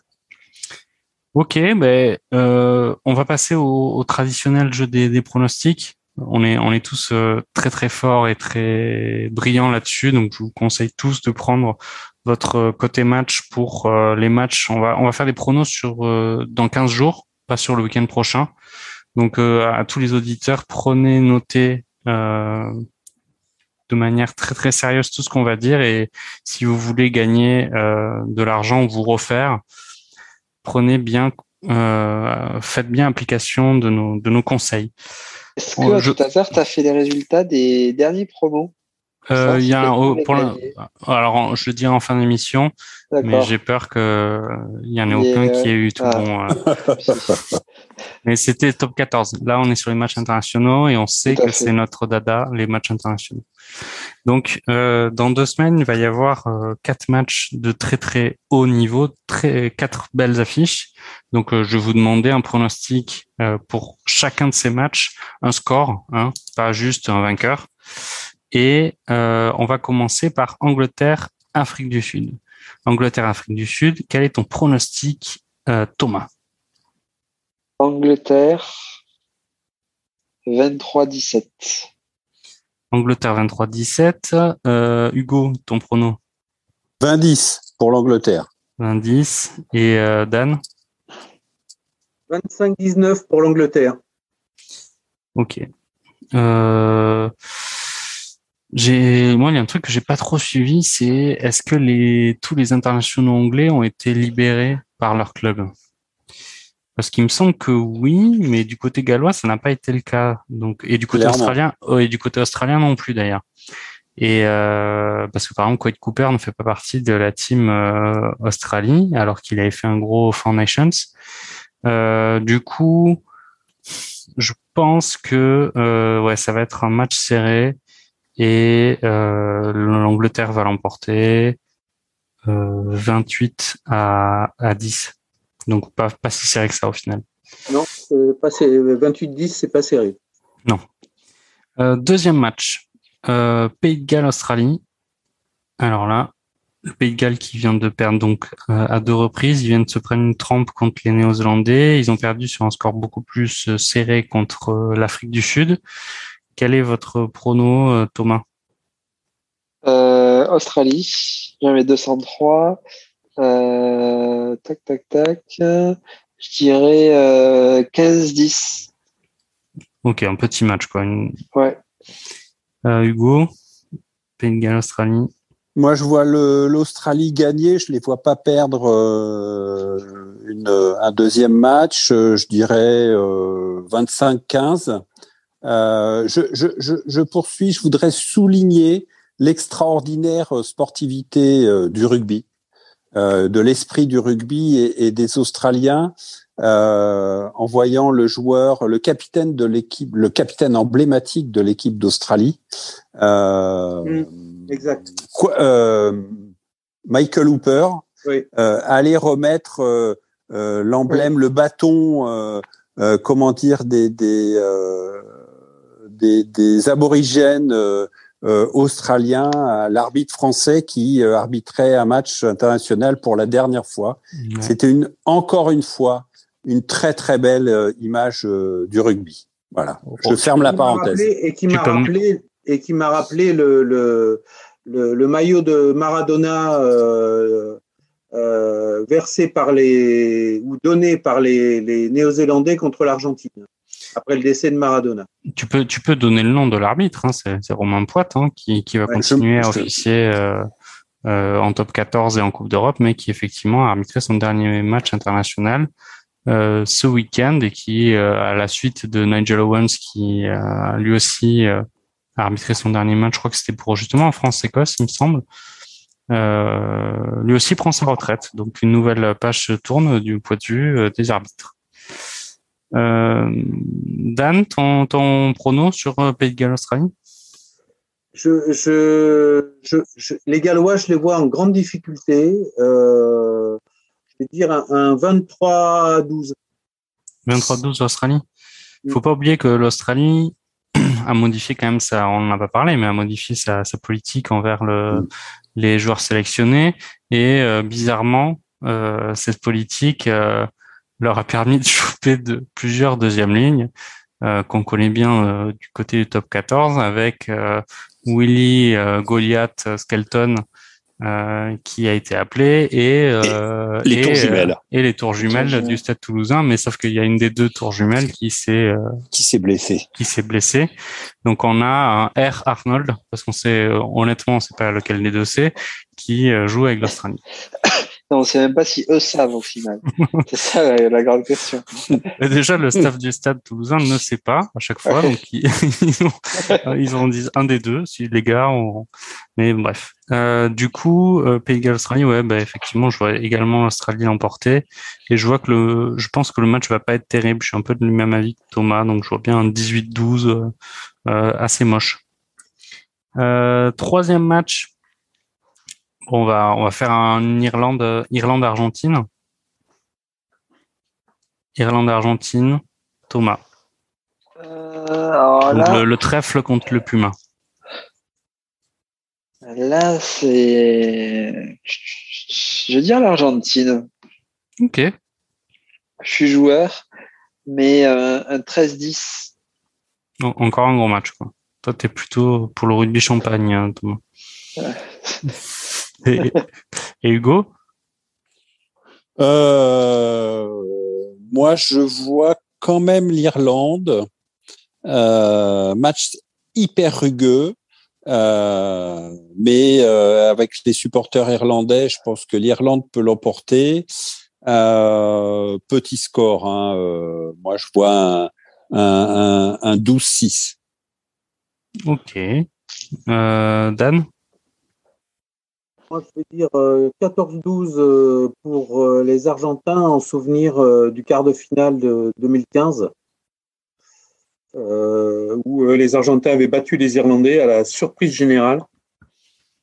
Euh, donc, c'est deux équipes qui sont un peu à la peine quand même. Les Irlandais ont du mal à renouveler leur génération. Euh, euh, on parle même pas de, de leur demi d'ouverture qui en est à 50 000 blessures et euh, 25 KO et qui, veut jouer encore. Euh, bah, c'est c'est eux. Ils, je pense qu'ils ont une trajectoire qui est un peu inverse à celle des Écossais. C'est ils ont eu une génération extraordinaire avec O'Connell, euh, O'Driscoll, euh, Sexton, Stringer, etc. Et ils ont manifestement quand même un peu plus de mal à, à renouveler leur rugby une fois que ces joueurs-là bah, sont euh, ont pris leur leur retraite. C'est ça. Et ça effectivement, c'est euh, ça peut paraître un peu compliqué pour eux. Euh, moi, qu'est-ce que je vais dire? L'Argentine, moi, je trouve qu'ils m'ont pas du tout, du tout, du tout séduit euh, d'un point de vue rugbystique. Donc, je vois les Irlandais l'emporter et je vois un 21, 21-10 pour pour l'Irlande. Bon, ben enfin, il nous reste la cerise sur le gâteau, hein, on va espérer. C'est ce France-Nouvelle-Zélande. Donc, je pense que on en saura quand même plus après le match euh, Irlande-Nouvelle-Zélande, peut-être pour savoir euh, comment ça va se passer, mais on veut quand même ce, ce prono. Dites-nous quel va être le score final du match Thomas, France-Nouvelle-Zélande, donc euh, dans 15 jours. 42-10 pour la Nouvelle-Zélande. 42-10 pour la Nouvelle-Zélande. Donc on sent que tu as une confiance aveugle envers l'association Jalibert Ntamak. Exactement. Tu sens qu'ils vont rouler sur leur euh, sur leur ouais. adversaire. Très bien. Euh, Hugo. Euh, le Stade de France va être plein. Euh, je crains un peu le match contre la Géorgie, non pas en termes de, résultats. Par contre, j'espère qu'il y aura pas trop de blessures devant. J'espère que les joueurs vont pas trop euh, jouer en dedans dans l'espoir de jouer justement le match contre la Nouvelle-Zélande. Tout ça pour dire quand même que je pense que ça va être un match serré. Euh, je vois la Nouvelle-Zélande l'emporter. Je dirais un, un, allez, 28, 28-21. 28-21. Ok, je, je, dois euh, faire une mini parenthèse quand même. On se souvient quand même de certains euh, test matchs euh, de l'équipe de France qui étaient un peu charnières avant des gros événements où euh, la fédération trouvait euh, rien de plus intelligent que de faire un match France-Samoa ou France-Tonga où là on se disait qui qui c'est qui va être sélectionné pour aller à l'abattoir et se faire broyer par les frères Tulaï ou ou pas. Là, effectivement, on est sur la Géorgie, donc on est sur un, un schéma qui est quand même peut-être un peu moins dangereux, quoique le 8 de devant, on en a parlé, peut quand même, même si Gorgodze euh, a pris sa retraite, mais il y a des, quand même de, de beaux spécimens euh, euh, en remplacement. Mais effectivement, on peut penser que euh, le risque de traumatisme physique ouais. d'un match qu'on peut faire contre les Fidji ou les ces pays du Pacifique n'est pas présent là. Euh, Je Dan pense que toutes les premières lignes géorgiennes ont joué au Stade Parce qu'à un moment donné, on avait six jokers médicaux successifs qui étaient géorgiens. Donc en fait, euh, toutes les premières lignes géorgiennes ont joué au Stade Toulousain au moins une fois dans leur vie. Hmm. Donc, déjà, au moins, euh, voilà. Et il y avait, il y a un bon troisième ligne au Loup là. Euh, un troisième ligne géorgien, là, je sais plus comment oui. il s'appelle, là, qui avait fait un gros match euh, contre le Stade ouais. Toulousain. Euh, oui. Je sais pas s'il est sélectionné, mais je pense que oui, quand même. Mais euh, non, non, je pense que le paquet d'avant, euh, je pense que tu peux gagner quand même de l'expérience si tu si tu fais ton match euh, dans les rucks contre la Géorgie quand même. Mm. Même si je pense que l'issue du match. Et puis on peut être sûr que eux, les Géorgiens, quand ils vont rentrer sur la pelouse, en tout cas, ils vont être remontés comme des coucous et que pour eux, c'est the match of the match. Hein. Ça, c'est clair que voilà. Euh, Dan, France-Nouvelle-Zélande. 23-21 pour l'équipe de France. 23-21 pour l'équipe de France, avec mon petit doigt me dit qu'avec un, drop de Jalibert. Avec un essai de Jalibert et un, et un essai d'Entamac. ok. Euh, moi, je vois l'équipe de France gagner. Euh, enfin, quoique, quoique il n'y a pas Vakatawa. Et Vakatawa, c'est un peu mon chouchou en équipe de France. Donc, euh, ouais, si je vois l'équipe de France gagner et je vois l'équipe de France euh, l'emporter 18 à, à 7. Voilà. Voilà, voilà. Donc, euh, bon, j'espère que vous avez tous pris bonne note euh, de nos pronostics. Grosso modo, on est tous euh, sur le même gagnant pour l'Angleterre. On est tous sur le même gagnant pour l'Australie. Irlande-Argentine, Dan et Thomas sont pour l'Argentine Hugo et moi sommes pour l'Irlande et France-Nouvelle-Zélande. Thomas et Hugo voient les Néo-Zélandais gagner et Dan et moi voient le coq euh, manger la fougère. Euh, on va passer à la dernière étape euh, du barbecue rugby. Donc là, on est plutôt sur le dessert. Le dessert, c'est le top 14. Donc, top 14, euh, les joies du rugby nous offrent tout un lot de, de moments euh, croustillants comme ces doublons euh, de matchs euh, entre les tests internationaux et des journées du top 14 qui se déroulent au même moment, avec un tribut à payer plus ou moins lourd en fonction du club dans lequel on est et du club qu'on supporte. Et j'ai l'impression, j'ai l'impression, Thomas, que toi, tu as ton petit avis sur la question. Quel est le club français qui subit le plus ces matchs internationaux C'est clairement le statut. Quelle question Avec 11 euh, joueurs, je crois. Et puis, euh, et, non pas des moindres. Et, euh, et voilà, le statut est victime de son succès. Heureusement, heureusement, on recevait Perpignan samedi, donc ça a pu aider. Mais, mais c'est compliqué. C'est compliqué. C'est doublon, trois semaines de suite. Et notamment, en fait, c'est pas tant les doublons en soi, c'est potentiellement la casse qu'il peut y avoir en équipe de France derrière, en fait. C'est surtout ça. Parce que si on perd un Dupont, bah, Toulousain, c'est pas le même. Si on perd un, un Tamac, c'est pas le même. Et surtout, il y a quelque chose que j'ai pas compris, c'est que des joueurs comme euh, Lebel et comme Ramos jouaient pas, et pour, pour autant, ils ont pas été euh, renvoyés en club. Donc j'espère qu'ils vont jouer contre la Géorgie, parce que sinon, c'est euh, c'est une, un complot de Galtier pour euh, affaiblir le Stade Toulousain. Je vois. tu, tu, mets le doigt sur quelque chose de vrai, c'est que Galtier, euh, si on se souvient de sa carrière, c'est quand même un joueur de Colomiers. Et Colomiers et le Stade Toulousain, c'était quand même les grands rivaux de, de la Haute-Garonne. Donc, est-ce que est-ce que Galtier continue son plan en sur sur 35 ans qui est la destruction du Stade Toulousain. En tout cas, il, s'y prend, il s'y prend très très bien. En... Et surtout qu'en plus de Colomiers, il a fait Montpellier, qui est quand même un rival historique du Stade Toulousain, et Toulon aussi. Donc, il, a fait, le Stade français aussi. Et le Stade il a fait le Stade français.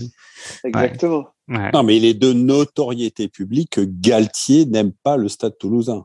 Ça, c'est c'est quand même. Euh, c'est quand même de notoriété. Il faut oser quand même euh, titulariser Flamand là, ça y est, prendre en plus un mec, on sait pas trop d'où il sort, il est jamais euh, sélectionné, paf, il le prend, euh, alors qu'il a fait juste 5 matchs de top 14 cette année. Ben, pour rien vous cacher, je savais même pas qu'il était au Stade Toulousain. J'ai découvert. C'est-à-dire que le Stade Toulousain représente euh, l'équipe de France, l'équipe de Géorgie, euh, l'équipe de Nouvelle-Zélande, l'équipe d'Australie et l'équipe d'Afrique du Sud réunies. et grâce à Hugo Mola euh, aussi. Après, euh, pour eux, les matchs internationaux, ça leur pose problème parce que ça fait 45 joueurs euh, qui sont sélectionnés euh, dans les différents pays. Et c'est vrai que, mais enfin, bon, il y a quelques Français qui peuvent jouer. Ouais. En tout cas, Thomas, pour revenir à un truc un peu plus, on va dire, sérieux, il y a, je suis assez d'accord avec toi sur le fait que moi, je suis un peu inquiet pour Dupont parce que c'est un joueur, on se souvient que euh, il avait cassé la baraque avant de se faire les croiser justement contre les Néo-Zélandais parce que euh, il jouait tout le temps. Et là, on est reparti en comme en 40, quoi. C'est-à-dire qu'il a retrouvé un niveau stratosphérique euh, parce qu'il a des capacités physiques, athlétiques et, et tout au-dessus de la moyenne. Il est capitaine. Là, il ne sort même plus en équipe de France. C'est même pas comme si on faisait semblant de le faire sortir à la 75e Là, il, joue le match en entier. Et au final, euh, je suis un peu inquiet pour lui parce que, enfin, on, sait ce que c'est que les saisons euh, d'un genre de, rugby professionnel avec euh, un, nombre de matchs énorme, un impact sur le corps qui est énorme. Et enfin voilà, si si Dupont se, se coltine trois test matchs là en novembre et reprend avec le Stade Toulousain, parce que clairement s'il y a bien un joueur que le Stade Toulousain n'arrive pas à, remplacer, c'est clairement Dupont. C'est sûr. Euh, on, est enfin, on est sûr que s'il revient, euh, il va pas, il va, il va pas rester en tribune. Hein. Enfin, sauf, euh, sauf jouer contre Pau ou Agen s'il remonte juste pour faire une pige contre le Stade Toulousain. Mais sinon, je, je, suis un peu inquiet pour lui parce que le corps peut lâcher quand même. Hein, on sait tous. Et voilà, c'était un peu mon, signal d'alerte quand même. Euh. Sachant en plus qu'il a aussi le capitaine. Mais oui, c'est ça. C'est que maintenant, il ne sort même plus, quoi. Il, Là, il, euh, il, sort carrément plus. Il a été ciblé par le staff de l'équipe de France parce que il est en capacité de jouer, de tenir 80 minutes à entrer au niveau. Mais il va falloir un jour qu'il arrive à souffler. Hein. Mais bon. C'est ça. Et euh, effectivement, il y a une équipe de France addict et un Stade Toulousain addict. Et on l'a vu quand le Stade Toulousain essayait de le mettre sur le banc, notamment contre Biarritz, que ben, au final, il est rentré à la 60e ou 70e et c'est lui qui a fait a gagner le match au final. Donc c'est c'est problématique. Après, euh, Gérin a fait quand même une, très belle euh, un très beau match, j'ai trouvé. Et ça doit pas être facile d'être la doublure entre guillemets euh, de Dupont. Parce qu'il ah, faut avoir du temps de jeu et il faut réussir à marquer les esprits quand il n'est pas là. Donc pour Germain, c'est euh, c'est son moment ou jamais quoi. Et il y a Balès aussi. Et il y a Balès aussi. Balès, euh, bon, c'est c'est pas un espoir comme Germain, c'est clair. C'est clair. Ouais, euh, bon, du coup, d'un point de vue, on va dire comptable, le, le stade toulousain. Parlons du, on va faire comme la dernière fois, parle, on va commencer par le leader. Le Stade Toulousain est actuellement leader. A fait, a fait euh, ses deux premières défaites depuis euh, sur euh, sur les trois derniers matchs. Les, en fait, les deux derniers déplacements du Stade Toulousain se sont soldés par des par des défaites. est-ce que le Stade Toulousain rentre dans le rang après un début de saison un peu sur un nuage ou est-ce que il, ou est-ce que c'est c'est leur vrai niveau ou est-ce que c'est juste des accidents temporaires et ils vont réécraser tout le monde? Ils vont réécraser tout le monde. Je pense que plus que l'an dernier, ils sont en capacité d'aligner. Bon, quand les 11 euh, de l'équipe de France reviennent, euh, euh, je pense qu'ils marchent globalement sur le sur le top 14. mais là, quand on voit la composition de l'équipe, c'est quand même du très très lourd, devant comme derrière. Euh, c'est simplement le fait de jouer ensemble. Voilà. Il y a 11 joueurs titulaires qui sont partis. Donc c'est une autre équipe qui joue et elle a simplement besoin de, de matchs, euh, de matchs ensemble, euh, de se régler, de se trouver euh, dans les combinaisons et autres.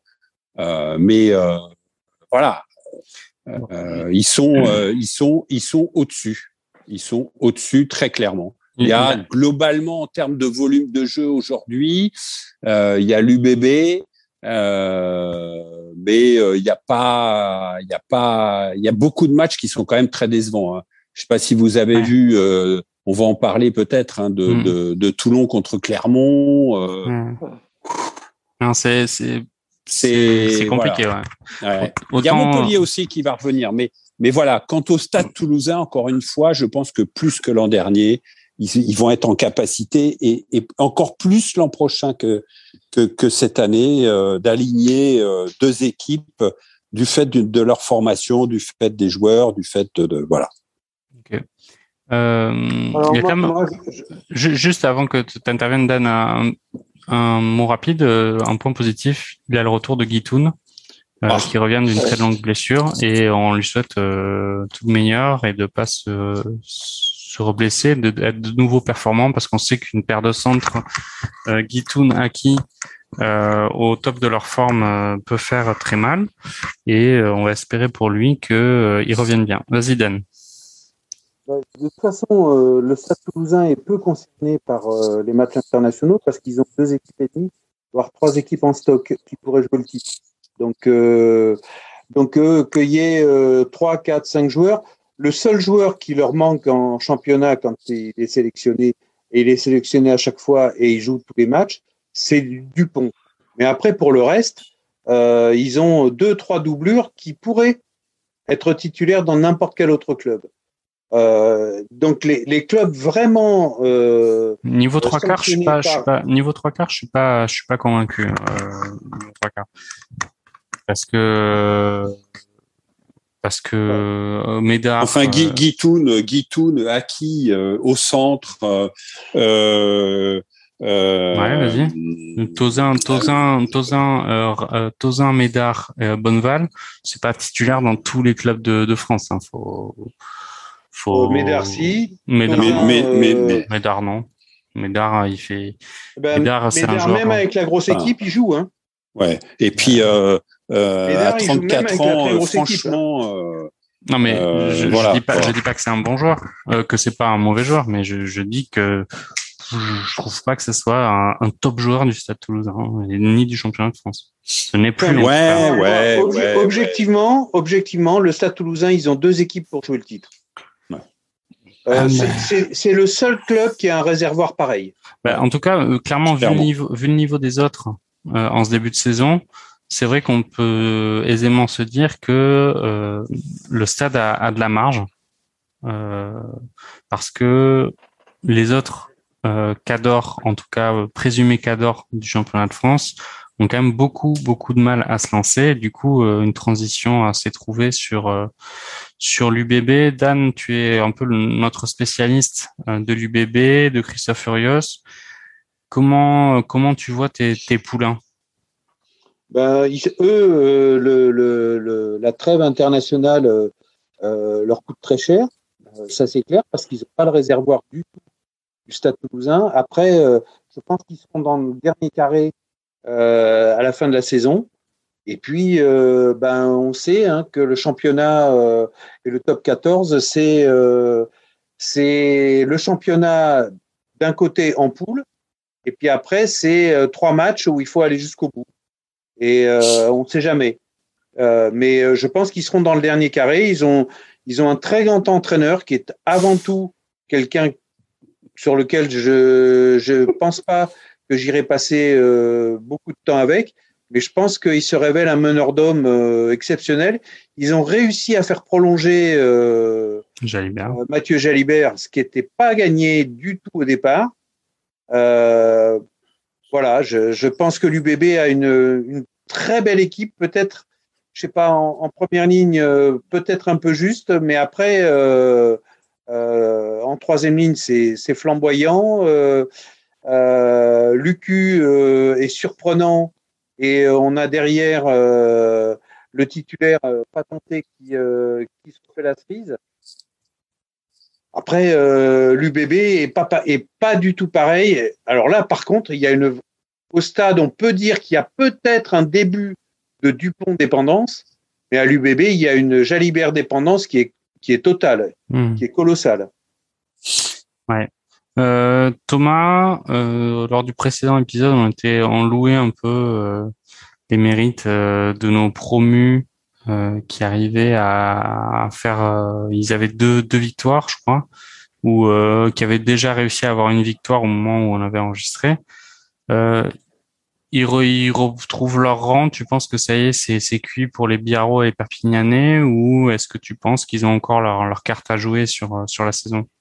Bah, j'ai, euh, alors je me suis pas trop penché sur euh, les Biarro quoique, mais euh, les Perpignanais, je les ai trouvés vraiment très bons contre Toulouse en fait. Et vraiment une équipe qui n'avait rien de promu. ils faisaient du jeu, ils étaient bons. Ils sont fait un petit peu secouer en mêlée, chose qui il y a 10-15 ans était quand même leur leur point fort. Donc, mais je les ai trouvés très bien très bien. Et euh, contre des. Je pense qu'en fin de championnat, ça va se jouer de peu contre des équipes comme Pau, par exemple. Mais de rien, ou La Rochelle, qui, j'ai l'impression, est sous perfusion. Ça me fait vraiment. Euh, à part le dernier match contre Bordeaux, mais euh, il n'y a pas énormément de jeux. C'est pas le La Rochelle de l'an dernier. Ouais. Bah là, de toute manière, j'ai l'impression quand même qu'on va se retrouver euh, avec des prototypes de de, de calendrier où euh, il y a les promus qui font des croix sur à peu près tous les matchs à l'extérieur, sauf quand ils jouent contre des euh, adversaires directs et qui après qui bétonnent qui bétonnent leur équipe à domicile. ouais, ouais, ouais, ouais, mais je trouve moi euh, pour avoir vu Biarritz et, et, et, Perpignan euh, aller jouer à Toulouse. Moi, je trouve qu'ils jouent, euh, ils envoient du jeu. J'ai en tête un essai de Biarritz de, près de 100 mètres sur une relance totalement improbable. Perpignan qui mène à la mi-temps, enfin non, qui fait qui est en match nul parce que il y a un essai dans les arrêts de jeu sur un groupé pénétrant toulousain mais qui à un moment donné euh, plante deux essais euh, au, au, stade. Euh, je sais pas à la fin, sans doute ça va être très difficile euh, et, et, et, la saison va être longue pour ces clubs-là, mais je trouve qu'ils jouent très crânement leur chance et ils ont un jeu qui est euh, euh, plus séduisant à voir que certains cadors. on parlait de Toulon, par exemple, euh, qui, qui bon, c'est terrible ce qui arrive à Toulon en ce moment. Mais voilà, je, je trouve que ils ont un jeu très séduisant. Ouais, bah tu fais bien de mettre le doigt sur euh, Toulon. Euh, il y a eu entre nos deux épisodes le, le, la démission, le limogeage de, de Colazo. Colazo qui est pourtant un entraîneur qui avait particulièrement bonne presse, en tout cas en France, ou en tout cas de notre côté des, des consultants, je dirais. Euh, il y a quand même un chantier qui est gigantesque euh, du côté de Toulon. Il y a, euh, c'est, assez effrayant de voir la déliquescence euh, du club. Alors, il y a, on peut penser, alors les plus optimistes peuvent se dire que l'arrivée de Colby et de Zebet sur la saison va leur faire changer de, de braquet. Mais voilà, bon, il y a, il y a Azema qui a pris le, le renfort. Est-ce que vous y croyez à Toulon sur un potentiel réveil ou est-ce que vous pensez qu'ils peuvent déjà faire une croix sur cette saison pour travailler sur la prochaine? Je pense qu'Azema n'est pas le bon casting pour euh, Toulon. Pour Toulon, il faut des joueurs, avec, des entraîneurs avec du caractère. Donc c'était pour ça qu'il y avait un Colazo. Un Erios, je pense qu'il ferait l'affaire. Mais Azema, je pense qu'il est trop... Euh, euh, qu'il n'est pas assez brut de décoffrage pour pouvoir gérer les stars de Toulon. C'est mon avis. Ok. Moi, je crois qu'il faut qu'il fasse. J'aurais tendance, j'aurais tendance à rejoindre euh, Thomas, euh, clairement. Euh, n'oublions pas, on est dans le sud. Quand on voit quand ça fonctionne, les supporters, comment les joueurs sortent du car et vont au stade entre les rangées de supporters, et on est vraiment, c'est là aussi, c'est un autre rugby et et c'est vrai que euh, un entraîneur, euh, euh, bah, il faut, faut un entraîneur au tempérament. Après, euh, bah, on a changé de, de, propriétaire au stade hein, euh, à Toulon. donc c'est quelqu'un de, c'est un chef d'entreprise plus âgé, plus, je sais pas, je sais pas si la greffe, je suis pas sûr que la greffe prenne du tout. Et d'ailleurs, pour l'instant, c'est vrai que la déliquescence va à une vitesse grand V. Et bah, globalement, c'est concomitant au, départ de, de, Mourad, hein, de Mourad Boudjelal, hein, qui d'ailleurs est, de manière surprenante tout à fait silencieux. Hein. Euh, ah, il, y a, y a, il en parle dans Rugby Rama euh, toutes les semaines sur euh, la Mourad de, de la RAD. D'ailleurs, quelle clairvoyance après avoir encensé Hugo Mola et Didier Lacroix du Stade Toulousain, mais nous ne on reviendra pas sur le sur le sujet. Euh, moi, je pense qu'il faut qu'il tire un trait sur la saison. Euh, il souffre énormément de l'absence de, de leader. Hein, euh, hmm. euh, euh, de euh, bon, Colby, ok, mais au talon en troisième ligne avec l'ancien Parisien. Ah, aidez-moi là. Paris C la blessure de Charles Olivon. Euh, il y a des leaders. on sent une équipe. Ils sont 15 sur le terrain, mais on sent pas l'équipe. Euh, ça manque de leaders. Ce qui est vrai, c'est qu'ils ont des grosses, grosses blessures. Quoi. C'est pas comme s'ils avaient des mecs qui s'étaient claqués et qui vont revenir en trois semaines. Olivon, Paris euh, c'est des longues, longues attentes. Donc effectivement, ça paraît compliqué pour l'exercice euh, de cette saison et que euh, faut va falloir vite sauver les meubles. Ouais. Euh, à voir, à voir. Euh, écoutez, je pense qu'on a fait le tour. Est-ce que vous avez un mot à rajouter sur le top 14, sur Montpellier ou sur d'autres Si vous avez un coup de cœur ou un coup de gueule à donner, allez-y, profitez-en. Moi, j'aimerais bien que les équipes qui battent le Stade Toulousain arrivent à enchaîner avec une deuxième victoire. Ah, tu penses qu'ils ils s'en remettent pas C'est la finale, ouais. C'est un peu comme quand on bat les All Blacks, tu vois. Il y a un surplus comme les Anglais en, à la dernière Coupe du Monde. Ils ont l'impression d'avoir touché le Graal et ils n'arrivent plus à remettre le même influx sur les matchs suivants. Je sais pas si vous avez vu le, la fin du match euh, du Loup contre euh, euh, Toulouse, quand ils ont gagné, les, les, les joueurs, on aurait dit qu'ils avaient gagné la finale.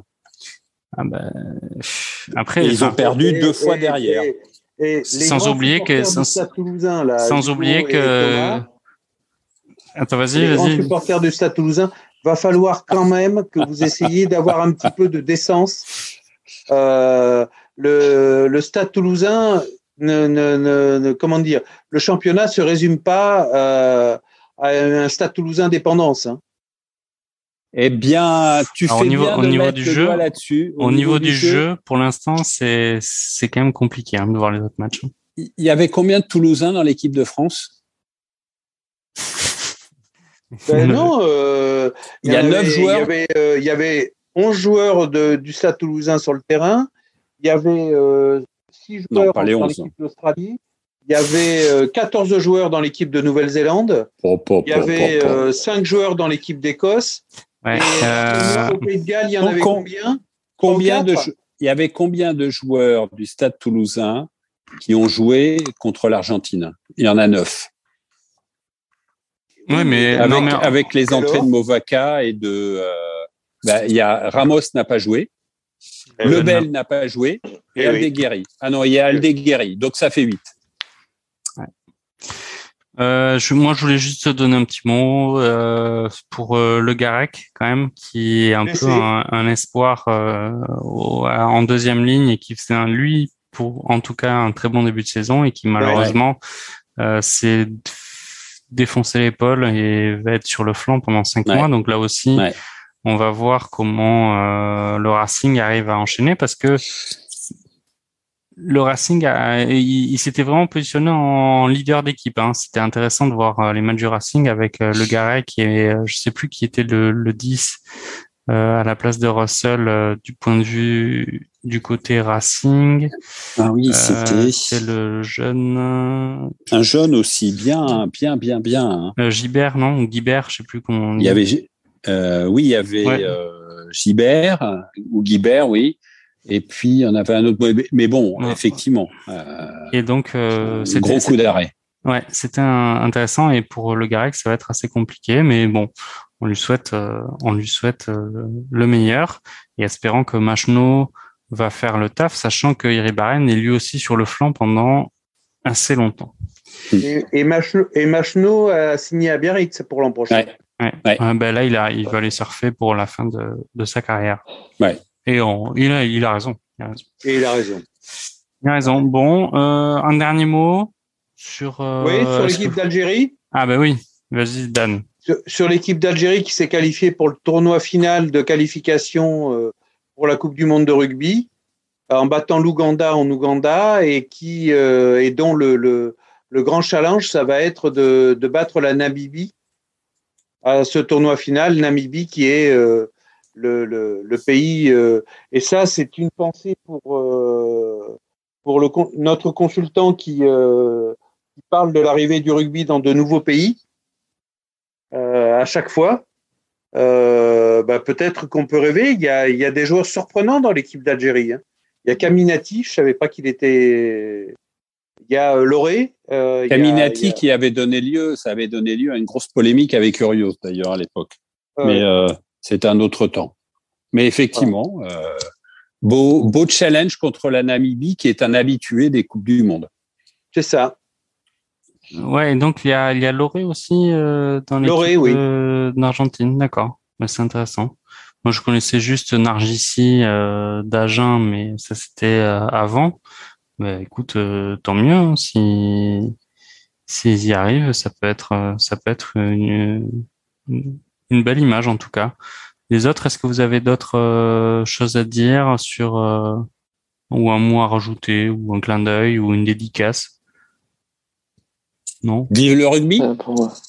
Vive le rugby? Bon, bah, écoute. Ouais, vive le rugby. Il y a, il y a un magnifique, mais alors magnifique, euh, alors on ne peut pas dire reportage, mais euh, c'est même pas un film, documentaire euh, sur Canal Plus concernant euh, Richie McCaw. Euh, pour ceux qui aiment le rugby. euh, Celui, celui Richie Mako, celui qui est né hors jeu, ça? Voilà, il est né hors jeu, euh, il est né euh, néo-zélandais et euh, et surtout c'est de voir euh, que c'est pas par hasard. Ok, bon ben je pense que c'est pas par hasard, ça peut ça peut tout à fait être le mot de la fin. Mais merci à vous à vous trois d'avoir participé à cette émission et je vous souhaite euh, donc à tous d'excellents euh, test match euh, ce week-end et surtout le week-end prochain. Je- C'est possible qu'on refasse un, un prochain barbecue euh, intermédiaire après le match à la Géorgie pour reparler de cette, int- cette association euh, Jalibert Antamac pour voir si ça a porté ses fruits. Et en tout cas, d'ici là, je vous souhaite euh, euh, de, une belle soirée et de, et de beaux matchs. Allez, salut à tous. Bonne Salut à tout le monde. Et Ciao. n'oublie pas ton essai de, de à nous montrer. Ouais, l'essai des, des Néo-Zélandais, tout à fait. Tout à fait. Allez, ciao. Ciao.